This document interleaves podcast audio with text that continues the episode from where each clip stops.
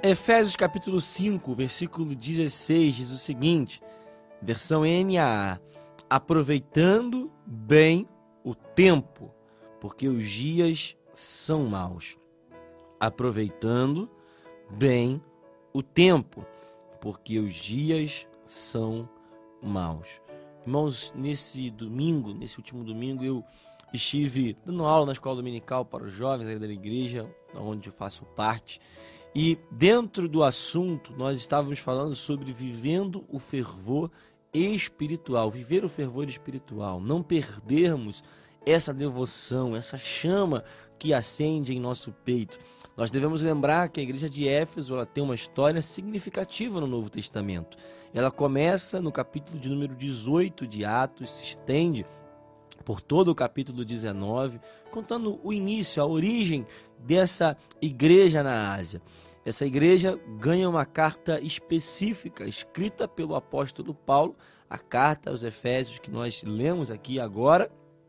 Posteriormente, temos também que a carta ao Timóteo também traça alguns problemas daquela igreja, fala sobre problemas daquela região, daquele local que estavam trazendo dificuldades, trazendo obstáculos para o crescimento da igreja.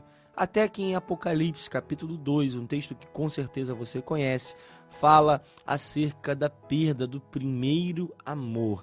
Essa carta enviada por Jesus foi escrita à igreja de Éfeso, lá no capítulo 2 do livro de Apocalipse. Ou seja, é uma igreja que começa bem, uma igreja que começa com fervor, é uma igreja que começa com uma expectativa, uma igreja que começa com crescimento, começa se dedicando ao Senhor, mas que ao longo do tempo vai enfrentando dificuldades, vai enfrentando obstáculos e acaba por esmorecer, ao ponto do próprio Jesus, que é o dono da igreja, que é o dono da obra, exorta e repreende aquela igreja, dizendo que eles estavam trabalhando bem, estavam perseverando, estavam com boas obras, estavam praticando aquilo que era necessário, porém a causa não estava acontecendo.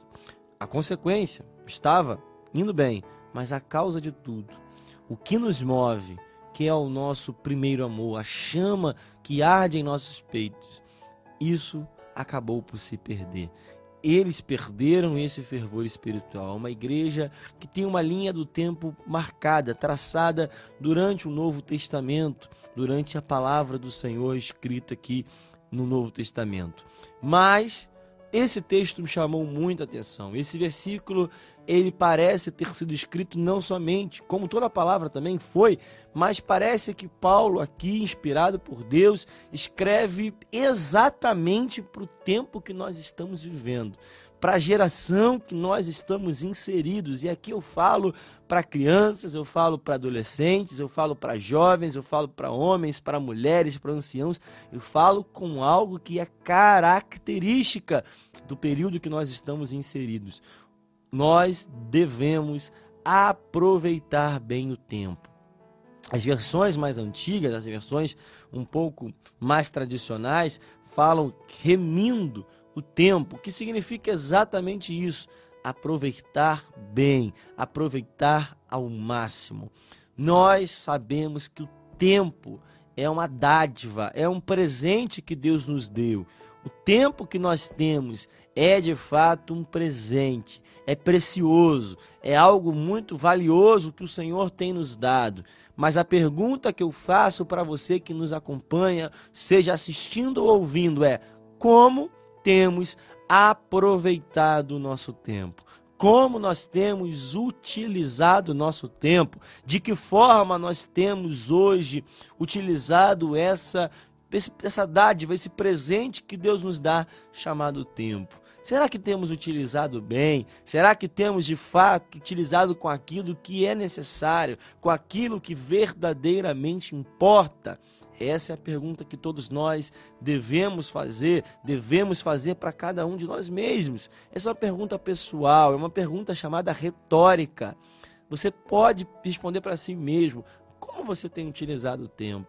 Irmãos, nós temos vivido um tempo onde as pessoas têm dito cada vez mais: não tenho tempo para isso, não tenho tempo para nada, não tenho tempo para estar na igreja, não tenho tempo para ter uma vida de devoção. Irmãos, cuidado com as desculpas, cuidado para que as suas obrigações não virem desculpas na sua vida. Nós temos falado, falei, eh, não falei aqui, mas falei em outra oportunidade, falando sobre a parábola dos talentos, irmãos, cuidado, porque aquele que recebeu um talento apenas, ele recebeu uma quantia financeira, uma quantia significativa. Um talento que correspondia a 6 mil denários, que correspondia a 6 mil dias de trabalho de um trabalhador comum da época, ele recebeu uma quantia significativa, mas não soube aproveitar bem o seu tempo. Nós também temos coisas valiosíssimas em nossas mãos. O Senhor nos confiou coisas preciosas, coisas que realmente têm um valor muito significativo e nós devemos investir o nosso tempo. Existem coisas que são gastos de tempo, existem outras que são investimentos, são ganhos de tempo. E aqui eu dou alguns conselhos para nós, para mim, para nossas vidas. A primeira tarefa, a primeira é, a primeira lição, a primeira chave que nós devemos nos preocupar é cuidado com o excesso de ocupação. Irmãos, nós vivemos em um tempo perigoso quanto a isso. Nós sabemos que os dias que nós estamos vivendo são dias aonde a carga de trabalho ela, se, ela aumenta, ela tem aumentado significativamente ao longo desses dias. Além disso, nós temos procurado estudar, nós temos procurado fazer algumas coisas que são fundamentais no nosso dia a dia, que têm o seu valor e devemos ter um cuidado para que isso também não nos tire do foco. Isso é um problema sério. Nós vamos lembrar de Êxodo, lá no capítulo 9, quando o povo de Deus, ele tem um pedido através de Moisés e Arão que falam para Faraó: Faraó, Permita que eu leve o povo de Deus, permita que o povo de Deus vá comigo celebrar uma festa a Deus no deserto. O faraó ouve aquilo ali e para para pensar e pensa que o povo estava desocupado demais, que o povo estava à toa, como nós costumamos falar, estava com excesso, é, excesso na verdade falta de trabalho, com excesso do que não fazer. E aí o que que o faraó faz? Dá um aumento de trabalho, faz com que o povo de Deus agora também tenha que recolher a palha, não somente o tijolo que chegasse pronto, mas agora eles teriam que pegar a palha para fazer os tijolos, para construírem aquilo que estavam fazendo, como escravos no Egito. Ou seja, Faraó aumenta a carga de trabalho para que eles não tenham tempo livre para adorar o seu Deus.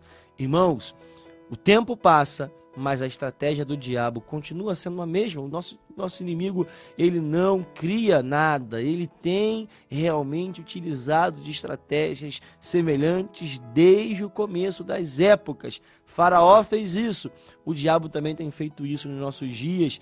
O excesso de ocupação, tem tentado nos tirar também daquilo que realmente importa. Eu sei, irmãos, que você tem que trabalhar, eu sei que você tem que estudar, isso tudo é fundamental. Nós somos incentivadores de tudo isso. Não podemos falar para que você deixe de trabalhar, para que você deixe de estudar, para que você deixe de se ocupar com o que realmente tem nos sustentado, com o que realmente também é importante sim, porque nós fazemos a diferença onde nós estamos mas que isso não vire uma desculpa para a falta de oração, para a falta de palavra, para a falta de devoção, para que você possa deixar de fazer aquilo que é necessário. Cuidado, porque Faraó vai colocar trabalho, Faraó vai colocar excesso de carga, Faraó vai fazer com que você se ocupe cada vez mais com aquilo que ele te dá e com isso você pode achar que não tem tempo para adorar a Deus. Cuidado com o excesso de ocupação. Cuidado para que você não seja o próprio faraó na tua vida. Se ocupe demais com algumas coisas, com aquilo que você acha que é importante e acabe por minimizar ou suprimir o tempo com Deus. Irmãos, nós vivemos dias delicados. Estava falando na escola dominical, nós vivemos um tempo onde uma estratégia chamada home office foi colocada em prática por conta da pandemia, por conta de tudo que aconteceu. E no começo, algumas pessoas até brincavam, achavam que essa forma de trabalho seria mais leve, mas pelo contrário, o que nós temos visto são pessoas cada vez mais estressadas, cansadas, com excesso de trabalho. Mas mesmo assim, irmãos, saiba separar alguns minutos, saiba separar um tempo que seja para uma devoção diária, para uma busca, para um relacionamento com Deus. Segundo, cuidado com a distração. Irmãos, nós sabemos do texto de Eutico, que estava na janela. Enquanto Paulo pregava, ele estava num lugar onde ele podia visualizar o que estava dentro e o que estava fora que estava acontecendo dentro, se não chamasse tanta atenção, ele poderia se distrair. Ou se acontecesse algo mais, é, mais atrativo, algo que tivesse acontecendo na praça, na cidade, dentro daquela cidade que ele estava, ele poderia perder a sua atenção e olhar para o lado de fora. O inimigo tem utilizado dessa estratégia também. Janelas de distração. O tempo inteiro nós temos distrações. Irmãos, relacionamento é saudável nós termos tempo nas nossas redes sociais é saudável. Nós temos tempo para o lazer, para o entretenimento, para assistir séries, filmes, para termos um tempo também para distrair a cabeça.